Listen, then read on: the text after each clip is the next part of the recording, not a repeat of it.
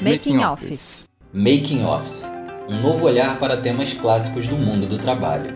Episódio 2 do especial Mês da Mulher. Eu sou a Renata Vitalino e vou começar com a minha audiodescrição.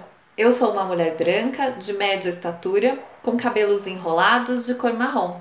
Estou com uma blusa branca na minha casa, com uma parede branca atrás de mim. E eu sou o Thiago Ramos. Tenho a cabeça raspada, uso barba, estou com óculos pretos e uma camisa marrom. Hoje nós vamos continuar com aquela conversa maravilhosa que iniciamos com a Ludmila Camilotto, na qual falamos sobre a ascensão das lideranças femininas no mercado de trabalho e os desafios que vêm junto nesse pacote. Vale lembrar que a Ludmila é psicóloga, consultora em gestão da diversidade, doutoranda em educação, mestra em direito e graduanda em pedagogia. Ela é graduada em direito, com pós-graduação em direito civil e MBA em gestão estratégica de pessoas. Ela é tudo isso e é pura simpatia. Oi, Ludmila, bem-vinda mais uma vez. Oi, Renata. Oi, Tiago. Muito obrigada. Eu estou muito feliz de voltar aqui com vocês hoje para a gente continuar aquelas reflexões tão importantes sobre liderança feminina, especialmente agora no mês da mulher. Também vou fazer minha a minha audiodescrição, né, para quem estiver aí nos acompanhando.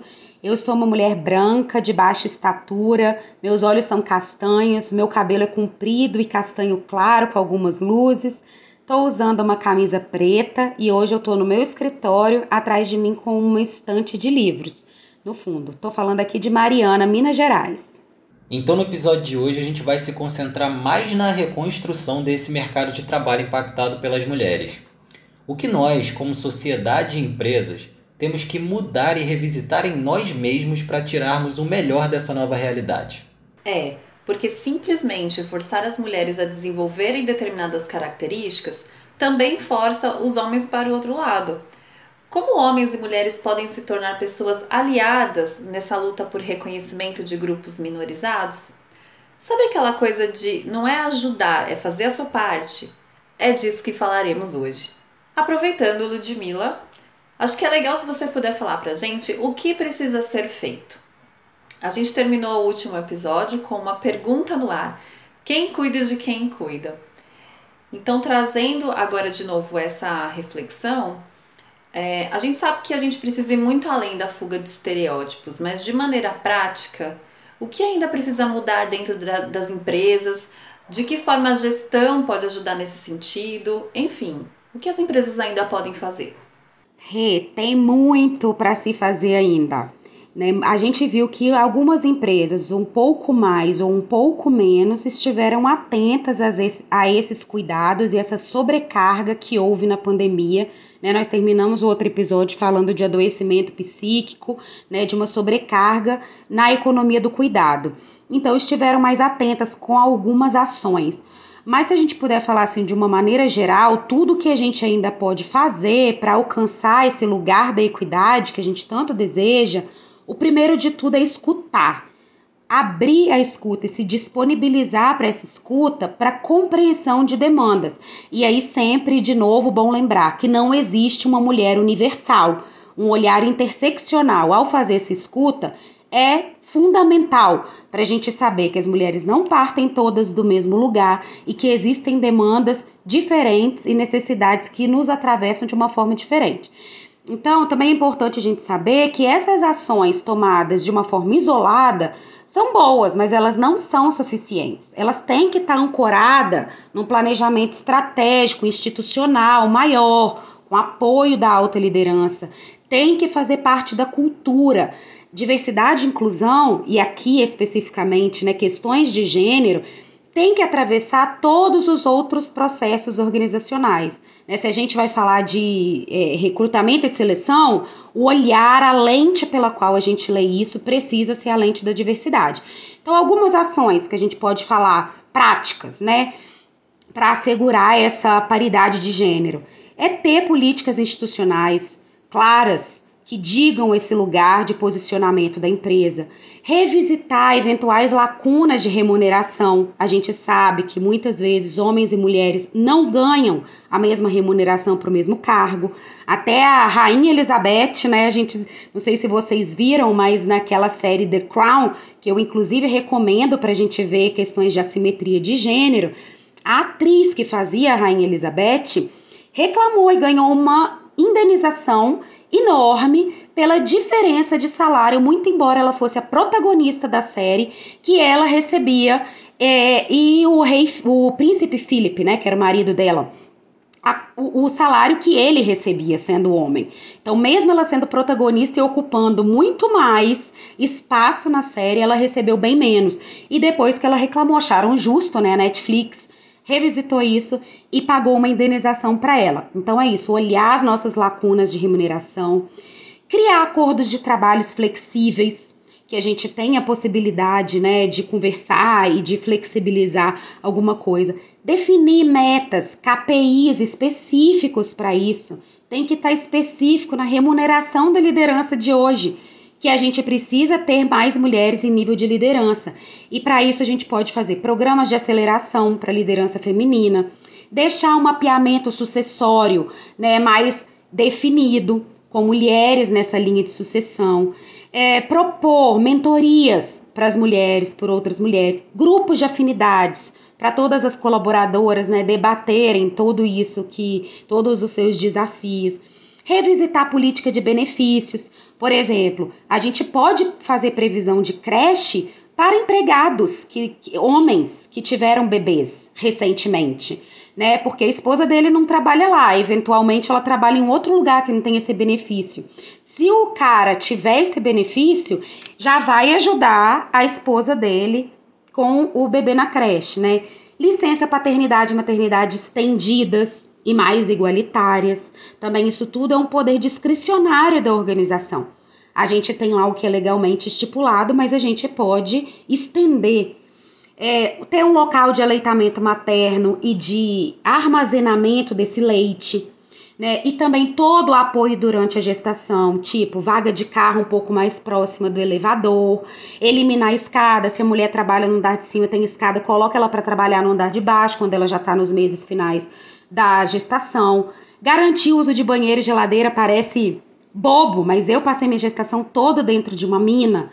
Aqui na minha região tem muitas mineradoras e eu trabalhava numa mineradora e às vezes tinha uma dificuldade para usar banheiro no meio da mina, usando banheiro químico, não tinha geladeira para colocar alimento que eu precisava comer. Então tem essas dificuldades a gente precisa ficar atenta. Mais do que tudo, gente, é educação. Educação corporativa para todo mundo, porque a gente precisa sensibilizar para a diversidade, para os estereótipos de gênero e para os nossos vieses inconscientes uma lista de lista. possíveis atividades. Tem muita coisa para fazer, né? Não venha dizer, ah, não tenho mais nada para fazer, eu já fiz tudo. Tem uma listinha aí que a Lud deixou para vocês de lição de casa. Bom, Lud, uma pergunta que como homem eu gostaria de te fazer é, para a gente desconstruir para reconstruir, de quais estereótipos banais a gente mais precisa fugir para realmente ver a evolução que a gente busca nesse sentido de equidade de gênero profissional. É muito bom você tocar nisso, Thiago, sabe por quê? Porque os homens são essenciais nessa luta por equidade de gênero. A gente precisa de vocês como nossos aliados. Então não adianta fugir. A gente sabe, né, nós falamos isso no primeiro episódio, que nós todos fomos socializados nesse mesmo caldo cultural que impõe papéis de gênero para todos nós.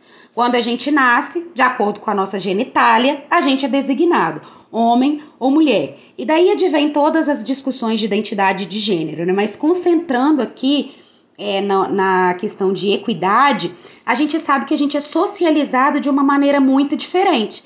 E essa socialização, ela é vital para a manutenção de um sistema patriarcal, machista, heteronormativo.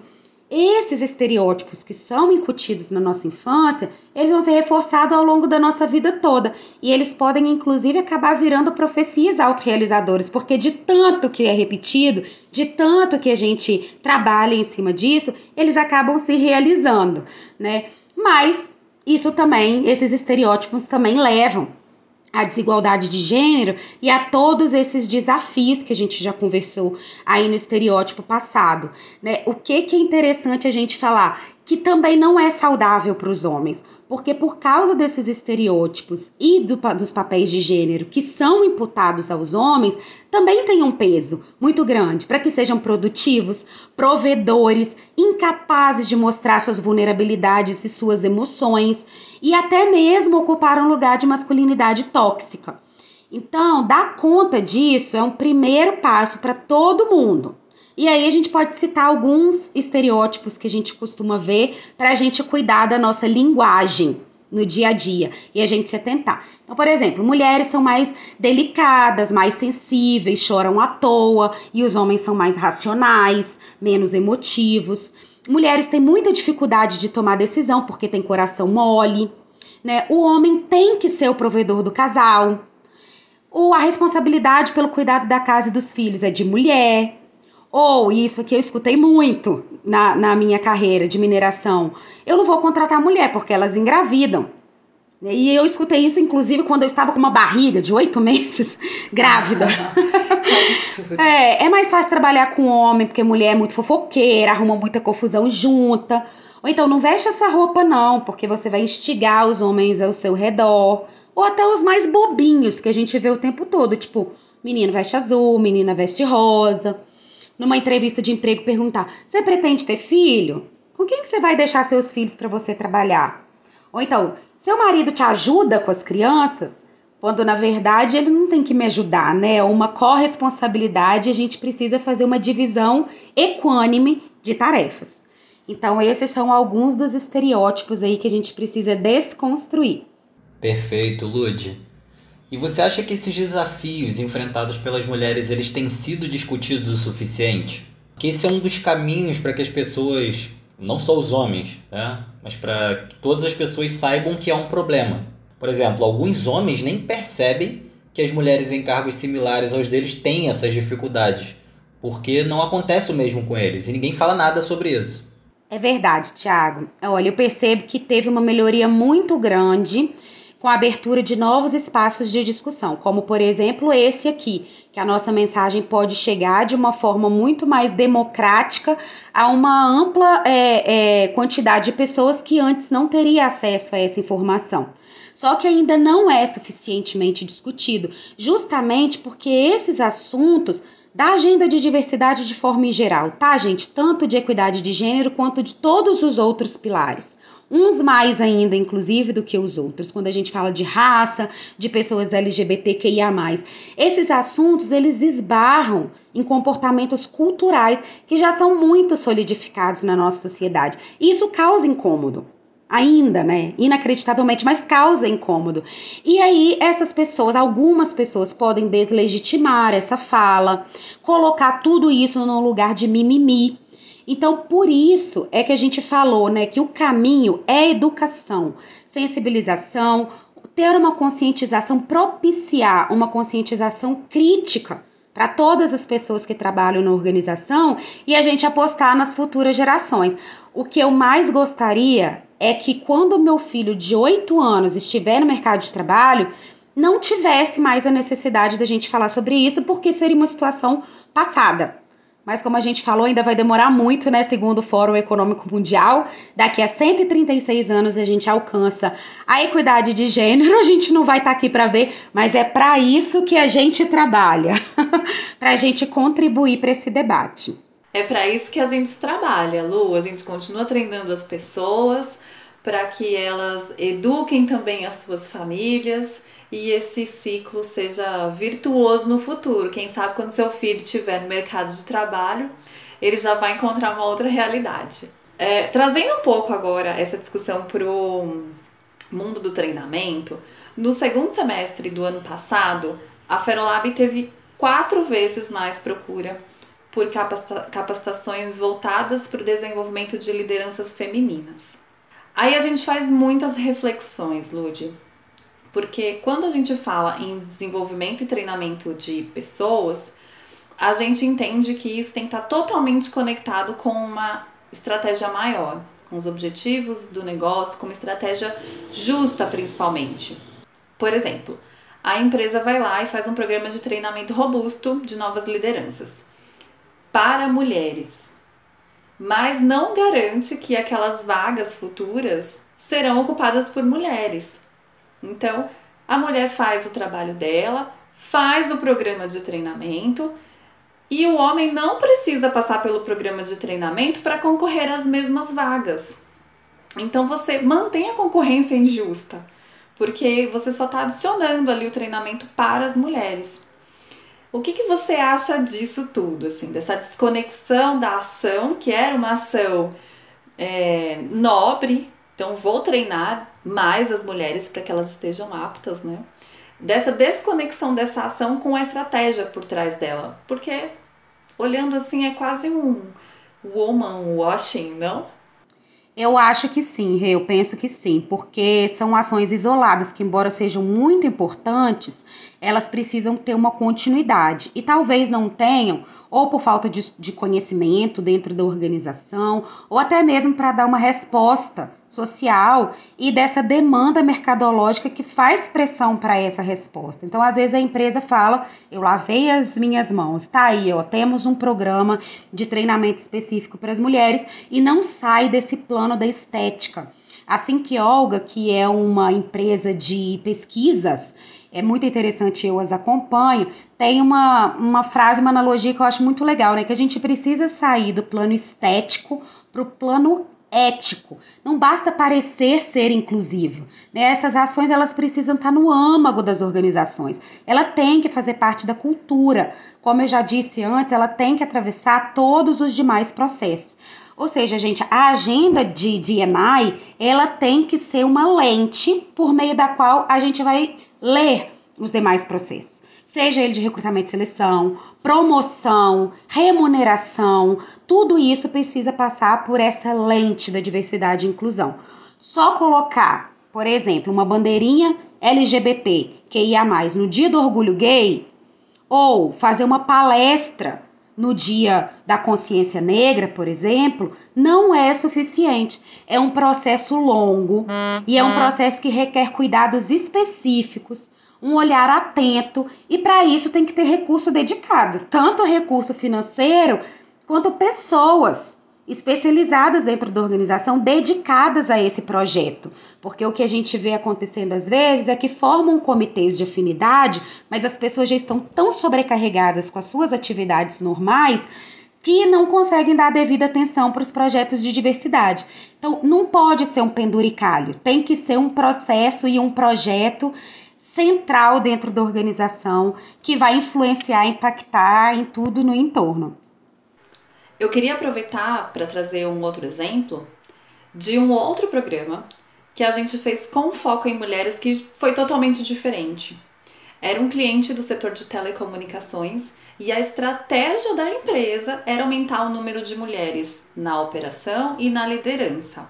Do trabalho de campo, trabalho técnico, que era instalação é, de fiação em postes nas ruas. Um setor muito masculino.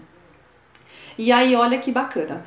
Antes da contratação das mulheres, a empresa ofereceu um programa de treinamento de cultura para toda a liderança existente, que era quase 100% masculina, e treinamentos claros. Qual era o posicionamento da empresa? Quais eram as metas a partir de agora? Qual era o comportamento esperado pela liderança?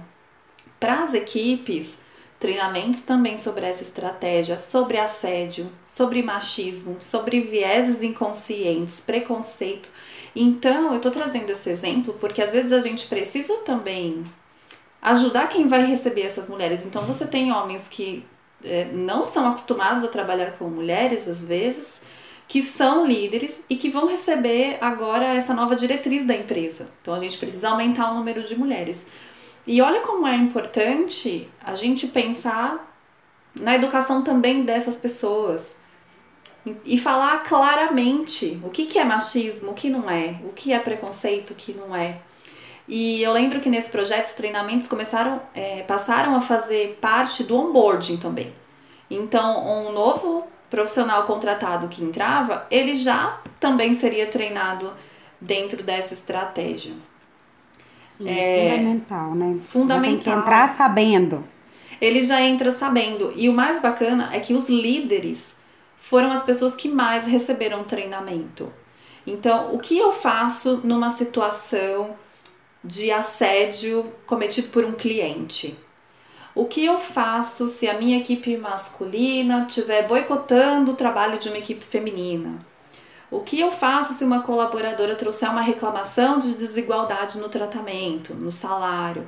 Então, ensinar também os líderes a como lidar com essas questões que vão surgir no dia a dia, não deixar só na mão deles, né, sem um, um treinamento e um direcionamento da, da empresa.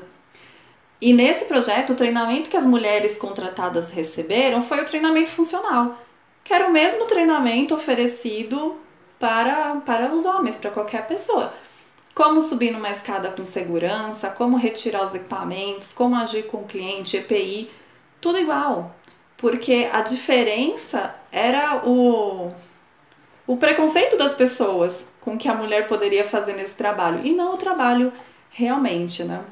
Eu acho bacana trazer esse exemplo porque ele mostra como o treinamento pode ser poderoso para sustentar uma boa estratégia de inclusão de mulheres, sabe? Esse projeto ele preparou um caminho para o futuro. Ele não foi uma coisa momentânea. Sim. E é importante que saia do discurso para a prática, né?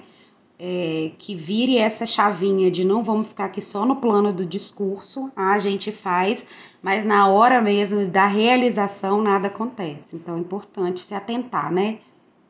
Bom, Lud, agora pensando em todo esse panorama que a gente viu durante esses dois episódios, né? O que, que a gente pode fazer para contornar essas barreiras na prática? Isso do ponto de vista das empresas, da sociedade, do governo, porque algumas questões precisam ser apoiadas por leis certo? Com certeza. A gente já falou um monte de coisa, que é, várias oportunidades que as organizações têm é, para atuarem na efetivação da equidade de gênero, né? De toda a agenda de diversidade, inclusive, mas aqui especificamente da equidade de gênero. Seja se atentando para as práticas ISD, observando os objetivos sustentáveis da ONU, todas aquelas é, ações práticas que a gente é, falou é, agora há pouco. Mas além das organizações, a gente também tem política de Estado, política de governo que pode ser implementada. Por exemplo, investir em sistema de cuidado para equilibrar a responsabilidade que é desproporcional das mulheres e das meninas, né, pelos, pelos cuidados de pessoas, de crianças e de idosos. Adotar sistema de tributação progressiva, taxando riquezas elaborar legislações que sejam mais favoráveis, como por exemplo da licença parental, em vez de uma licença maternidade ou licença paternidade, muito discrepante. Então, o governo pode fazer, além de oferecer mais creches de qualidade e tudo mais, né, onde possamos deixar nossos filhos. Mas como sociedade, aqui fica um convite, né, para todo mundo que está escutando, o convite é a gente precisa se revisitar o tempo todo, dar conta dos nossos vieses inconscientes, da reprodução de estereótipos de gênero que a gente faz sem perceber. É, formando, formar rede de apoio com outras mulheres, é, dando apoio para essas outras mulheres, puxar outras mulheres. Eu gosto de citar sempre outras mulheres. Inclusive, uma prática que eu faço que pode parecer boba, é mais acadêmica, né? Mas quando eu estou escrevendo um texto, tanto na minha tese, minha dissertação, embora a BNT ela oriente que a gente coloque citação sistema autor data. Então eu vou colocar, por exemplo, meu sobrenome é Camiloto, Camiloto, 2020, eu acabo escrevendo a primeira vez que eu vou citar determinada determinada autora ou autor, eu coloco o nome por extenso. Então Ludmila Santos de Barros Camiloto. Dali para frente eu continuo com Camiloto. Por quê? Meu marido é Camiloto e eu tenho certeza absoluta que quando uma pessoa vir um texto citando Camiloto, a primeira imagem que vai vir na cabeça é de um homem. Isso acontece com Machado, com Barros, com Santos. Então eu faço isso para trazer visibilidade para outras mulheres, fazendo questão de escrever o nome dela inteiro por extenso. E a gente pode fazer isso. Se eu vou fazer uma postagem, eu marco outras mulheres é, para alavancar a carreira de outras assim junto comigo. E, gente, todo mundo pode atuar na educação das próximas gerações. Né? Como a gente está criando nossas crianças? Essa é uma pergunta aqui para a gente deixar para o final. Ludmila, essa conversa não poderia acabar nunca, mas para fechar, a gente está aqui trabalhando para a educação dos adultos, mas isso que você falou precisa de um complemento. Então, deixa essa dica final para a gente sobre a educação das crianças. Ah, sim, claro. E aqui estou falando né, é, para a educação formal, quando a gente pensa tanto na escola, né, qual, como os docentes podem atuar na pedagogia para que seja uma pedagogia é, com, conforme Paulo Freire já nos ensinou, né, gente, uma pedagogia emancipatória, e aí a gente acrescenta antirracista, antimachista, antissexista, anti-LGBTfóbica e por aí vai, ensinando já as crianças desde cedo a compreender a diversidade. Então, entender as crianças brancas, por exemplo, que têm, estão atravessadas por sua branquitude, é, os meninos, qual que é a, a se existe alguma diferença entre menino e menina, porque não existe. Eu posso incentivar as meninas a ciências exatas e não pressupor que os meninos seriam cientistas. Eu não preciso entregar um brinquedo rosa para uma menina ou dividir as massinhas da caixinha, entregando as rosas para as meninas e as outras todas as outras cores do, do arco-íris para os meninos. E junto com a escola, um trabalho que nós é, cuidadores de criança, pode, crianças podemos fazer também em casa. Então, utilizando recursos como vídeos, é, livros. Tem um livrinho muito legal que chama Eu Não Sou Diferente, que eu adoro ler com meu filho. É, assistir filmes com eles. Eu tenho trabalhado agora também no doutorado a questão de super-heróis e de princesas, mais pelo viés da raça, mas também dá pra gente falar sobre viés de gênero, né? É, essas todas características. A menina precisa ficar esperando ser salva por um príncipe encantado que vai vir num cavalo branco, né? Por que, que a gente não tem super-heroínas na mesma proporção que a gente tem de super-heróis? Né? A gente não tem super-heróis negros, muito menos super-heroínas negras e a gente nem fala dos príncipes, só fala das princesas, que tipo de reprodução de estereótipo que a gente traz? Qual foi a evolução, por exemplo, aí, quando a gente vê um filme da Cinderela, clássico lá, da Branca de Neve, e agora a gente vê Moana, a Frozen e as princesas mais atuais, né? Mulan, a Valente, que rompem enormemente com esses estereótipos de gênero e como a gente pode aproveitar toda essa linguagem infantil para a gente trabalhar com essas crianças, já incutindo desde sempre o respeito à diversidade, que nós somos plurais e de que a pluralidade é massa. Então, eles precisam acreditar na força da pluralidade. É esse um trabalho, gente, é um trabalho hercúleo, tá? Eu sei, porque eu faço meu trabalho de formiguinha aqui, a criança vai para outro espaço e é bombardeado com outras mensagens, eu volto e desconstruo por isso que é um chamado, é um chamado coletivo para todo mundo, para todos nós. E Lude, antes de a gente encerrar, você quer deixar alguma dica de leitura ou uma recomendação para os ouvintes se aprofundarem nesse assunto? Tem muita coisa que a gente pode ver para discutir gênero, sabe, Tiago? Uma lista imensa, mas aqui eu vou deixar alguns, como por exemplo, é, eu citei né, a Sheryl é, Sandberg, que é da, do Facebook, e ela tem um livro que chama Faça Acontecer, uhum. Mulheres, Trabalho e Vontade de Liderar, que é muito bom. Tem um outro chamado Código Feminino da Liderança, que vai discutir aquilo que a gente conversou no episódio passado sobre habilidades femininas que não são essencializadas, porque não nascemos com elas, mas são desenvolvidas e como a gente pode usar dessas habilidades a nosso favor no mercado que está demandando esse tipo de competência, né, Socio, socioemocional.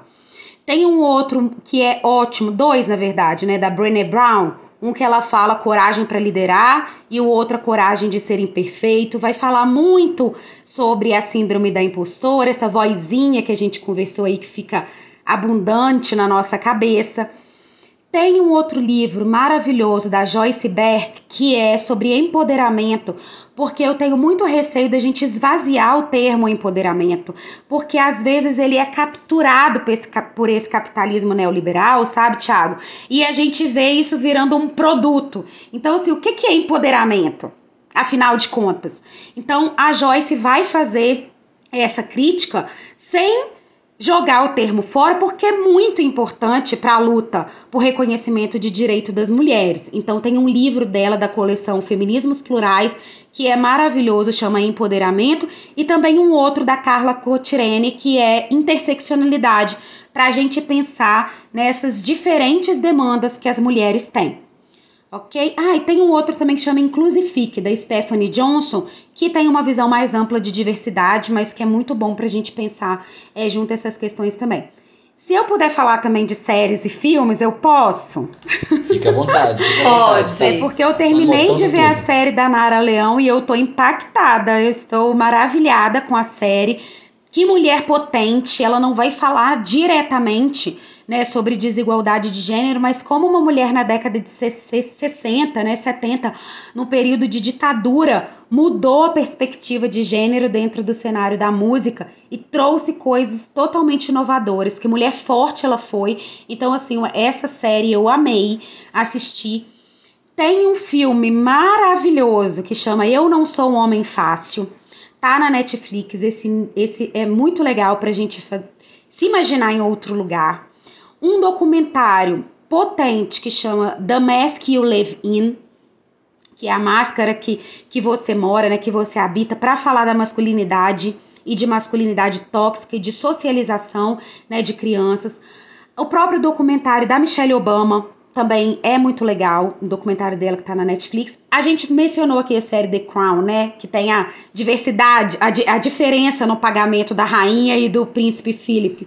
Mas a série por si só, ela traz muitos desafios que a Rainha Elizabeth. Eu tenho várias críticas, tá, gente, ao sistema monárquico, etc. Não vamos entrar nesse, nesse mérito, mas que a Rainha Elizabeth passou, né, e ainda passa por questões de gênero.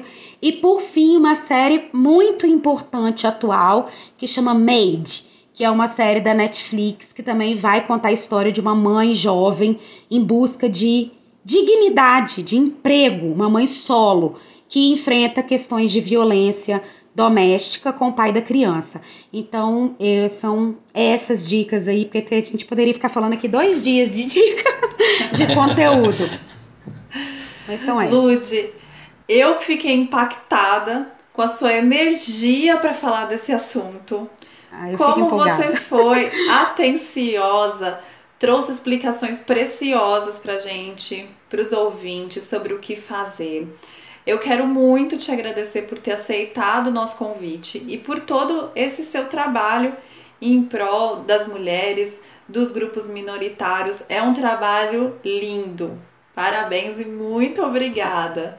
Ah, eu que super agradeço, Rei, a oportunidade de estar aqui falando com vocês. Muito, muito obrigado, Lude. Foi uma verdadeira aula.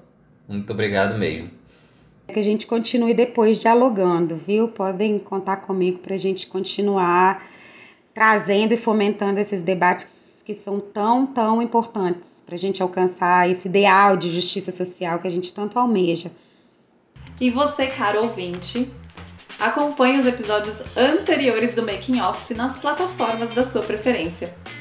E se tiver sugestões de pauta, escreva pra gente makingoffice.ferolab.com.br Obrigado. Obrigada. Tchau. Tchau.